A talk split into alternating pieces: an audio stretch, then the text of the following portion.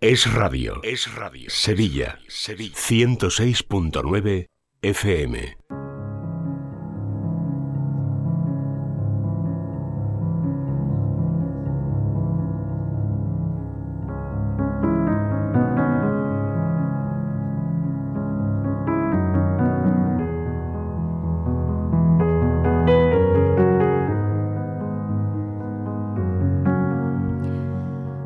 32 minutos, estamos en directo en Es la Mañana de Sevilla, en la 106.9 y empezamos ya el espacio de Vivir en Positivo, la sección que dedicamos cada miércoles a hablar de psicología y de desarrollo personal. Lo hacemos como siempre de la mano de nuestra colaboradora, la psicóloga Paloma Carrasco. Hola Paloma, ¿qué tal? Buenas tardes. Buenas tardes, Laura. Buenas tardes a todos. Encantada de estar aquí otra vez. Bueno, muchas gracias también. Eh, bienvenida también de nuevo a, estos estudios de radio. Paloma, hoy tenemos un programa muy especial preparado para todos los oyentes que, por cierto, te han echado de menos eh, en este tiempo que, bueno, pues que no hemos podido hacer la programación habitual, eh, que lo sepas. Que nos han escrito. Y, yo a vosotros, a ellos y a, este sitio también. Bueno, empezamos ya, ¿eh? pero antes eh, unos segunditos para que yo presente a Paloma. Paloma es psicóloga licenciada por la Complutense de Madrid, experta en terapia familiar sistémica, cuenta con una amplia experiencia profesional, compagina su labor en consulta con la divulgación y con la formación de la psicología, es conferenciante además y en la actualidad ejerce su profesión en el Hospital Quirón Salud Sagrado Corazón de Sevilla. Y para pedir consulta con Paloma eh, pueden hacerlo bien a través eh, del teléfono del hospital, el 954 93 76 76 o contactar directamente con Paloma a través de su página web palomacarrasco.com. Pues eh, lo dicho, compañera, hechas las presentaciones, entramos ya en materia. Hoy tenemos un programa apasionante con invitada especial a la que le vamos a dar paso en unos instantes. Hoy vamos a hablar sobre neuroplasticidad. Toma ya sobre neuroplasticidad y neurociencia. Sí, señor, uno de los temas más apasionantes de los que, o por lo menos para mí, de las que hicimos la carrera de psicología entrando por ciencia, como digo yo. Las que entraban por letras ahí, las pobres, mm, lo pasaron regular. Para mí, sin duda, mi asignatura favorito, favorita de primero de carrera. Me ha gustado mucho una cosa que me has dicho en la Publi. Dices, em, hoy al fin y al cabo vamos a hablar de cambio. Pues sí, porque Marta, que es la especialista y que me hace muchísima ilusión por, por fin tenerla, eh, eh, ella sabe muchísimo más que yo de este tema. Em, además, hace mucho, mucho tiempo que la sigo. Eh, de cerca no hace tanto, nos conocemos ahora de cerquita gracias a las redes hace no tanto, pero hace más de 10 años que, me hablaron de ella y desde entonces yo la sigo. Em, al final, la, neurociencia lo que nos descubre es un panorama precioso de posibilidad de cambio. Nadie puede defender la idea ¿no? de yo soy así y esto me sale así y, es imposible que yo cambie. ¿no? Pues sí, sí es posible. Verás como Marta nos lo descubre. Venga, pues vamos a presentarla. Hola Marta, ¿qué tal? Buenas tardes. Hola, buenas tardes, Laura. ¿Qué Paloma, tal? encantada. Bueno, eh, vamos a hablar un poquito sobre todo lo que estaba ya encabezando, adelantando Paloma, pero déjame antes que te presente para los oyentes. Eh, Marta Romo es pedagoga especializada en neuropsicoeducación y tiene un amplio currículum a sus espaldas. Sería muy complicado eh, resumirlo todo eh, en, unos, en unos minutos aquí en la radio por cuestiones de tiempo, pero sepan que está formada en neurociencia aplicada al liderazgo, la creatividad, que es CEO de, de BIAP, una consultora que ayuda a las empresas a ser más competitivas a través del liderazgo, de la inteligencia emocional, de la cultura corporativa, entre otras materias. En redes sociales habla sobre neurociencia y aprendizaje. Les invito desde aquí a que la sigan ya en Instagram es coautora de numerosos libros sobre psicología, sobre coaching, sobre empresas, pero vamos a destacar aquí dos títulos escritos por ella en solitario, La mujer líder, el, talento femenino en la empresa y Entrena tu cerebro, neurociencia, para la vida cotidiana. Precisamente este último título, Entrena tu cerebro, es el que nos ha inspirado aquí en el programa a llamarte, eh, Marta, y hablar sobre neurociencia y neuroplasticidad. Yo no sé si para arrancar, ¿verdad? ¿Nos puedes em, explicar un poquito de qué va esto de la neuroplasticidad? Pues claro que sí. Bueno, lo primero, muchísimas gracias por esta cariñosa presentación. Y, bueno, eh, vamos a empezar, como bien dices, por, por el principio, por definir un poquito qué es esto de, de la plasticidad del cerebro o la neuroplasticidad que básicamente, y así por simplificarlo mucho, es la capacidad que tiene nuestro cerebro de cambiar tanto su estructura física como eh, su propia organización funcional, en, respuesta pues, a una serie de experiencias, de aprendizajes, de estímulos, de entrenamiento, que lo que hace es favorecer que haya nuevas conexiones, nuevas interconexiones neuronales y que refuerzan las conexiones existentes o que incluso también generan nuevas conexiones, que esto sería la neurogénesis. ¿Esto ocurre mm, a cualquier edad o, hay una etapa de la vida en que el ser humano es eh, más tendente a que, a que cambie su cerebro? Bueno, eh, esto ocurre a lo largo de toda la vida. De hecho, yo creo que deberíamos de pasar y cambiar eh, la canción típica esta de yo soy así, nunca cambiaré, por el yo soy así, siempre estoy cambiando, porque eh, estamos constantemente aprendiendo y nuestro cerebro se cambia a sí mismo eh, a cualquier edad. Lo que sí que es cierto es que pues cuando somos pequeñitos, eh, incluso cuando estamos en el vientre materno, pues ahí hay una especie de, de estallido a nivel neuronal por nuestro propio desarrollo que hace que nuestra capacidad de aprendizaje de alguna manera se acelere. Y, tiene que ver también con, incluso ya cuando ya nacemos, con eh, la capacidad de aprendizaje de los niños tiene que ver con su propia supervivencia.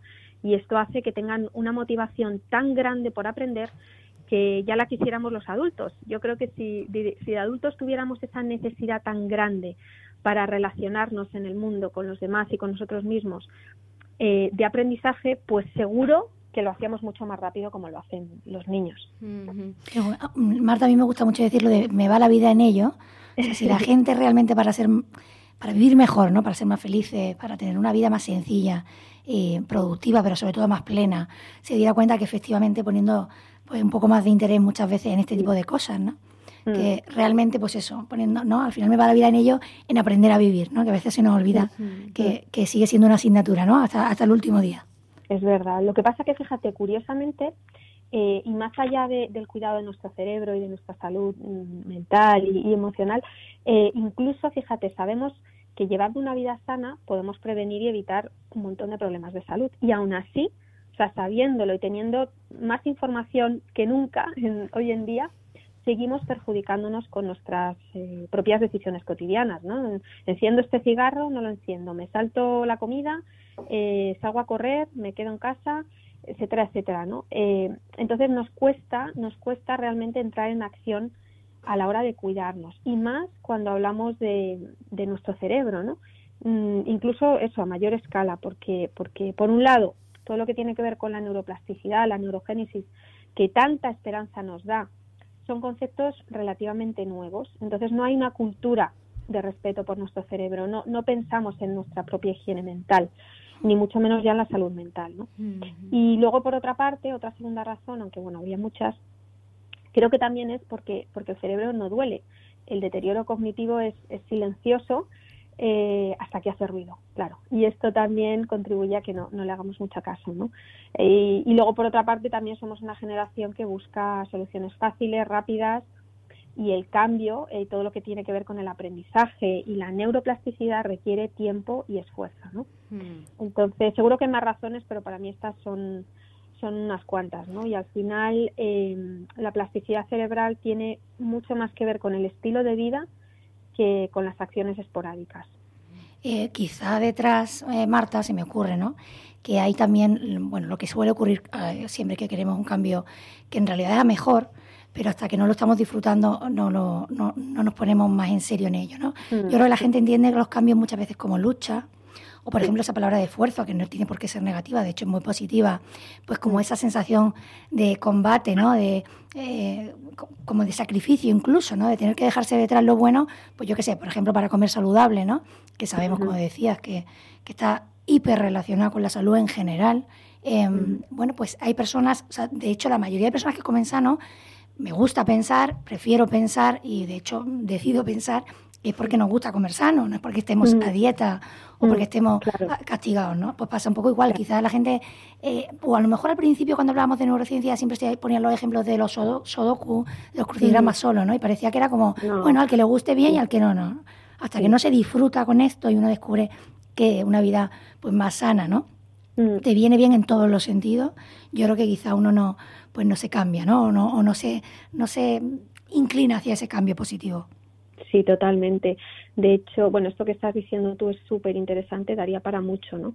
Eh, primero, claro, el, hecho de no ver los beneficios inmediatos, ¿no? De, de algo nos, nos dificulta mucho eh, que, que, que, lo hagamos, ¿no? Entonces aquí hay que combinar, o sea, hay que ser muy hábiles eh, entendiendo muy bien cómo funciona nuestro cerebro y hay que combinar una serie de variables que pueden parecer a priori contradictorias, ¿no? O sea, por ejemplo, para, para empezar a trabajar conscientemente ¿no? Con, todos estos temas que tienen que ver con el autocuidado, con la salud cerebral, etcétera, primero hay que tener eh, foco, o sea, hay que estar dispuesto a cambiar, eh, un poco de, de, estilo de vida y hay que obviamente querer.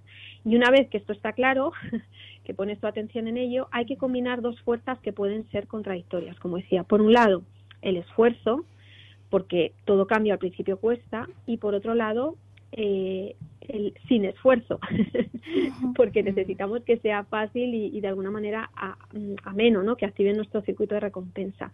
Entonces, aquí hay un autor, eh, este, hay, eh, John Arden, que habla de esto, es, es, que en inglés suena siempre todo mucho mejor, y él habla de, de E de esfuerzo y de E también de effortless, ¿no? De mm. sin esfuerzo. Entonces, eh, y, ¿y cómo se consigue ese sin esfuerzo?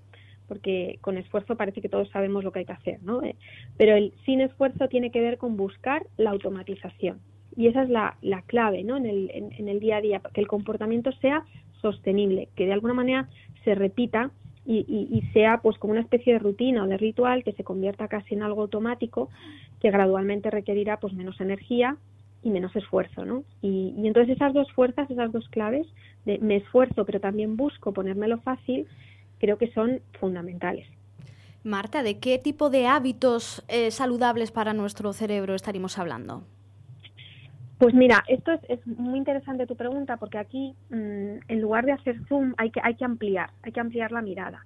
Y mmm, no se trata, o sea, hoy en día se ha superado un poco la corriente esta mmm, que de la que se ha hablado estos, este tiempo, ¿no? Que, que, que se limitaba o se ponía mucho foco en el brain fitness como, como una serie de ejercicios cognitivos que de alguna manera desafían tu mente o desafían incluso tus sentidos.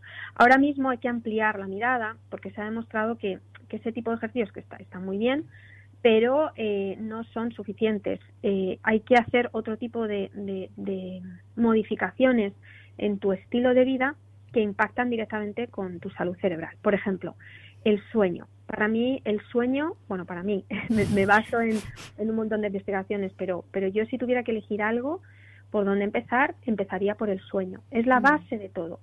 Y por mucho que tú hagas eh, ejercicio, que te sepas un montón de cosas, que leas un montón, que te alimentes bien, si no has dormido bien esa noche, al día siguiente vas a estar eh, con menor capacidad de aprendizaje, más irascible, te va a costar esforzarte, la fuerza de voluntad, etcétera, etcétera. Y de alguna manera tu cerebro no va a tener espacio para incorporar cosas nuevas. Y a, me, y a largo plazo las consecuencias también de no cuidar nuestro sueño son nefastas para nuestro cerebro. La cantidad de tóxicos que se acumulan es tremenda, ¿no? Entonces, creo que hay que empezar por ahí, ¿no? Por entender que nuestro sueño, o sea, nuestro cerebro necesita resetearse y limpiarse y ponerse a punto por la noche y que una vez que hacemos eso tenemos una buena base para seguir construyendo. Entonces después ya pues podemos poner foco pero tener una vida activa, incorporar el movimiento en nuestro día a día, porque aquí también hay, hay otro, hay, hay una serie de estudios también muy interesantes que hablan de, de una proteína que es la BNDF, hmm. el factor neurotrófico derivado del cerebro, que es una de las eh, causantes eh, de que se genere nuevo tejido neuronal en, en, en, una zona de nuestro cerebro concreta, ¿no? Y es decir, que, que, que esto posibilita que, que, generemos de alguna manera esas, esas nuevas neuronas. ¿no? Aquí se, se, sigue investigando, se sigue estudiando, pero se sabe que el deporte, el ejercicio eh, aeróbico, contribuye a la generación de esta proteína, por ejemplo, ¿no? Mm. Eh, y sabemos que cuando nuestro cuerpo se mueve, de alguna manera nuestro cerebro se relaja también, ¿no?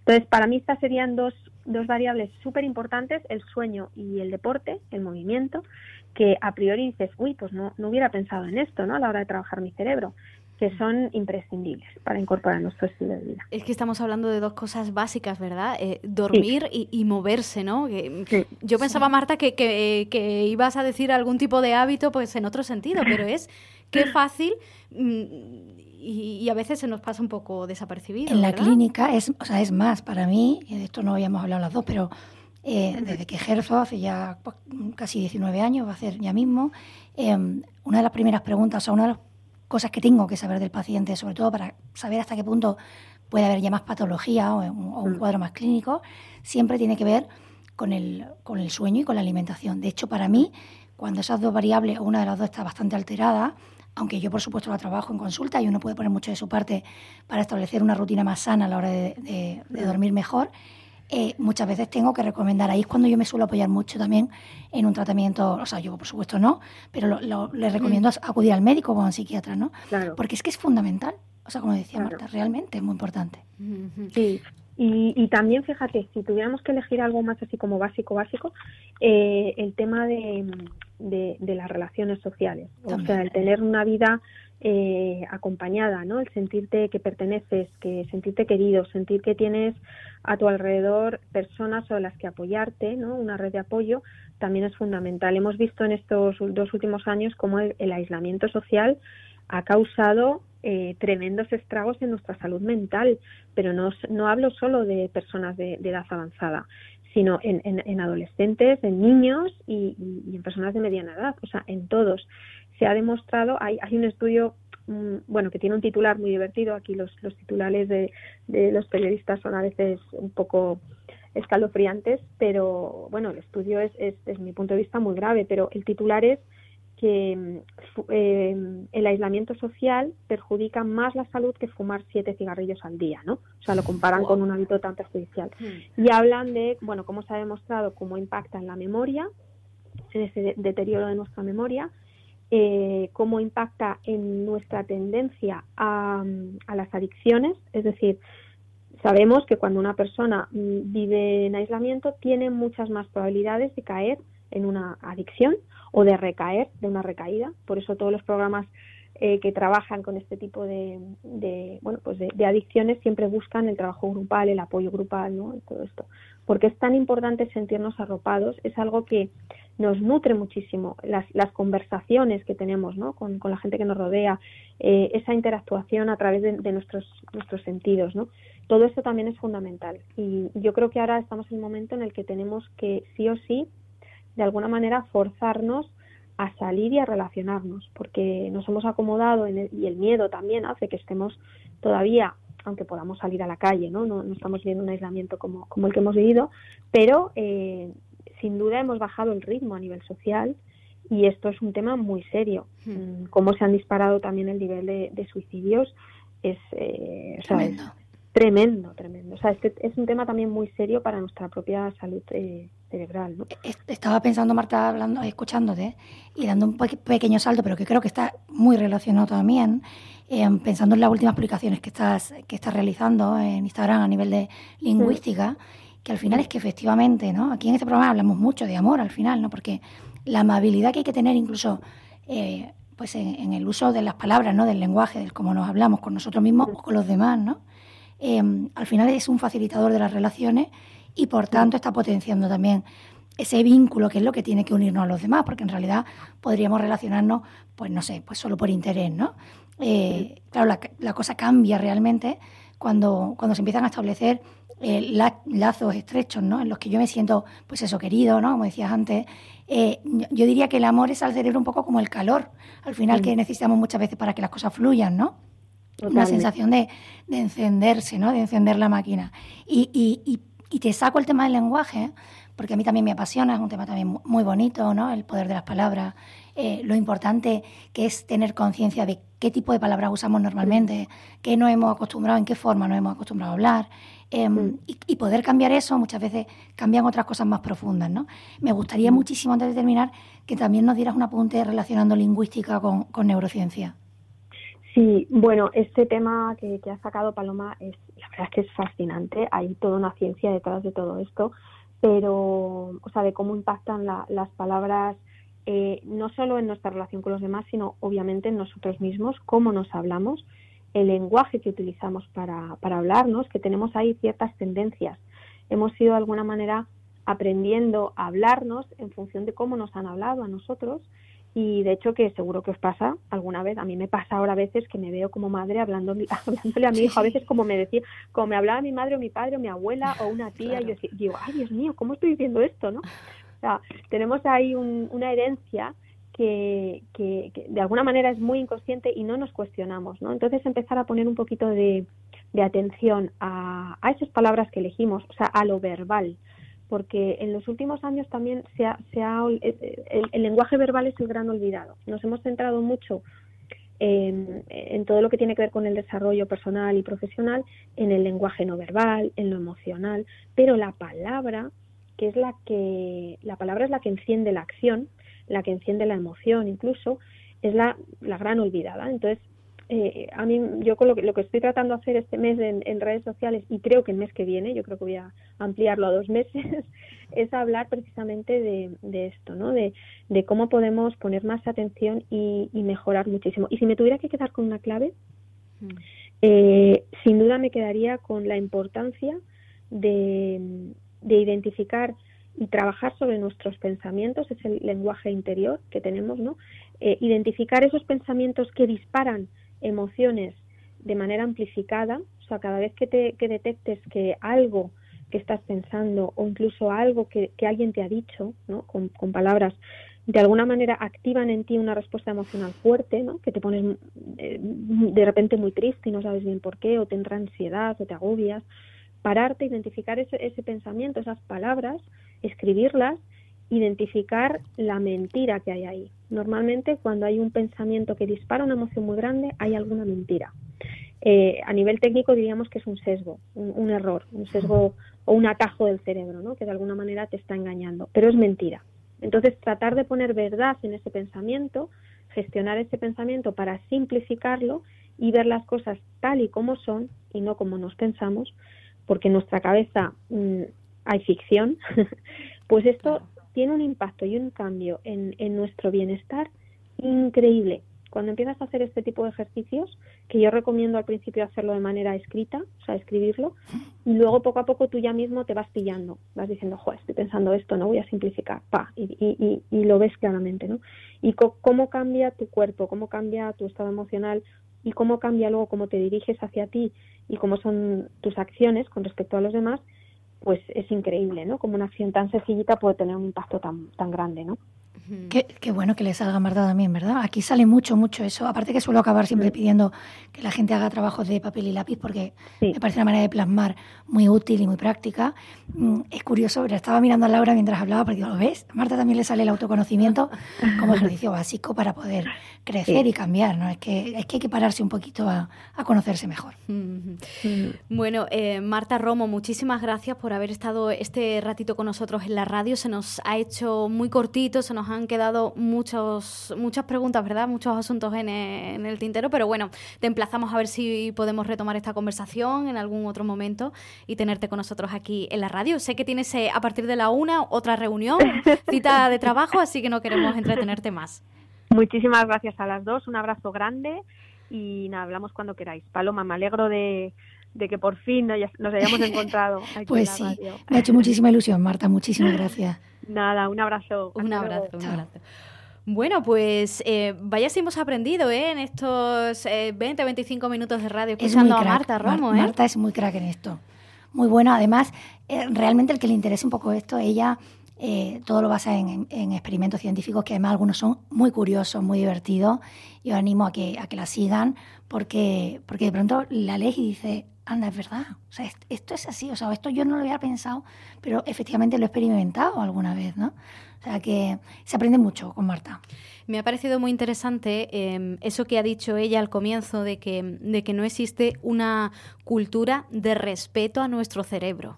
Sí, yo creo que, bueno, siempre quedándonos con las cosas buenas, hemos dicho, con, con la pandemia que ha pasado, que se ha empezado a hablar de salud mental a unos niveles que jamás se había hablado antes, con lo cual también vamos a hablar mucho de mente, y de cerebro. Y está claro que no solo es una parte fundamental, sino que diría que es casi la parte más fundamental, porque luego hablamos del corazón, hablamos del aparato digestivo muchas veces que les preocupa tanto a las personas, hablamos de la piel.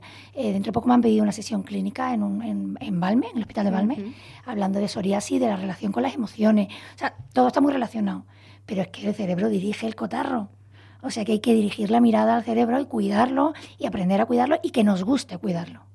Claro, hay que, hay que tener una voluntad, lo que decía, poner el foco, ¿no? Decía Marta. Sí. Si no hay iniciativa propia, pues es eh, complicado ese cambio, ¿no? Un sí, cambio. Convertir, convertir esto en importante, que no sea de, de friki, ¿no? Quizás hace unos años pensábamos, cuando teníamos un amigo que le interesaban estos temas, te parecía un tío curioso. Era como, pues no sé, pierde mucho tiempo dándole vuelta a cosas de, bueno, es que, hombre, aprender de esto y saber nos ayuda mucho, yo creo que sí. Y qué, qué importante esto de, de, dormir, fíjate que es simple, ¿no? Es importante. Eh, el descanso importantísimo. De hecho, el que no tiene más remedio, porque tiene trabajos nocturnos, ¿no? Cambios de guardia, ¿no? Los, sanitarios y bueno, y tantos otros, ¿no? Funcionarios, por ejemplo, ¿no? Que, por la noche hacen tantas cosas que son necesarias mientras los mm. demás dormimos. Pues tiene una vida un poquito más complicada en este sentido. Pero los que tenemos la suerte de no tener que trabajar de noche, em, es que no sabes la cantidad de personas. O sea, yo diría que un 85% de mis pacientes tienen trastornos de sueño por puro desorden, porque han caído en esas trampas de creer, no, es que yo por la noche me cunde más, yo es que me gusta, por la noche por fin me quedo tranquila, ¿no? Los niños por fin pues se duermen, por y entonces la gente empieza a acostarse muy tarde o y a no madrugar, a, levantarse muy tarde también, o a lo que es peor, tener que madrugar sin más remedio, con lo cual el, el, día, el resto del día, arrastrar un cansancio que al final te hace, te hace ser una persona más negativa. Entonces hay que ser muy conscientes de que la primera cosa eh, es curioso, ya te digo que yo en el trabajo creo que no ha habido un solo paciente que haya pasado por mi consulta que no, que no pueda decir que es verdad. O sea, lo primero en lo que le hago poner foco y cambio es la obligación de levantarse a una misma hora todos los días, incluso los fines de semana que no haya un desfase importante y también intentar acostarse uno a una hora. Es más fácil intentarlo por la mañana. O sea, si yo empiezo a levantarme una hora, antes o después también mi cuerpo se irá regulando, ¿no? Que si le digo, pues a las 11 en la cama, bueno, pues es que no tengo sueño, ¿no? Bueno, pues a las 7 y media, a las 8 de la mañana, arriba. Y, y es que es importantísimo, es verdad que regula muchas emociones y también muchos problemas de salud. O sea que, que, es importantísimo. Paloma, nos quedan dos minutos. ¿Algún consejo práctico sobre todo lo que hemos estado hablando durante el programa para ponerlo en marcha de aquí a la No, sé si va a ser práctico, fíjate, pero me quedo con la sensación esa de esperanza. Yo lo que quiero es que los que nos han escuchado, que no habían oído hablar nunca de esto, eh, realmente se abran a la posibilidad de que, por supuesto, esto es ciencia, por eso se llama neurociencia. Em, hay muchísimos estudios detrás. Es una verdad como un templo y merece la pena prestarle atención. Me conformo con que el que no lo haya pensado nunca le dé un poquito de vueltas, ¿no? A, qué tipo de, por ejemplo, de hábito eh, tiene adquirido a los que no había prestado atención y a lo mejor alguno es modificable y merece la pena cambiar. Bueno, pues nos quedamos con eso, ¿eh? que cuidar en nuestra mente. Paloma Carrasco, muchas gracias. Gracias a vosotros, como siempre. Y les recuerdo que si necesitan pedir consulta con Paloma Carrasco, lo pueden hacer a través del Hospital Quirón Salud Sagrado Corazón de Sevilla en el teléfono del hospital. Apunten, es el 954 93 76 76. 954 93 76 76. O bien también pueden contactar con Paloma a través de su página web palomacarrasco.com. Ahí van a encontrar un correo electrónico y les recuerdo que Paloma también ofrece sesiones online. Así terminamos el Vivir en Positivo de hoy. Ahora llegamos a la una, información de España y del mundo y a la vuelta continuamos en Es la Mañana de Sevilla.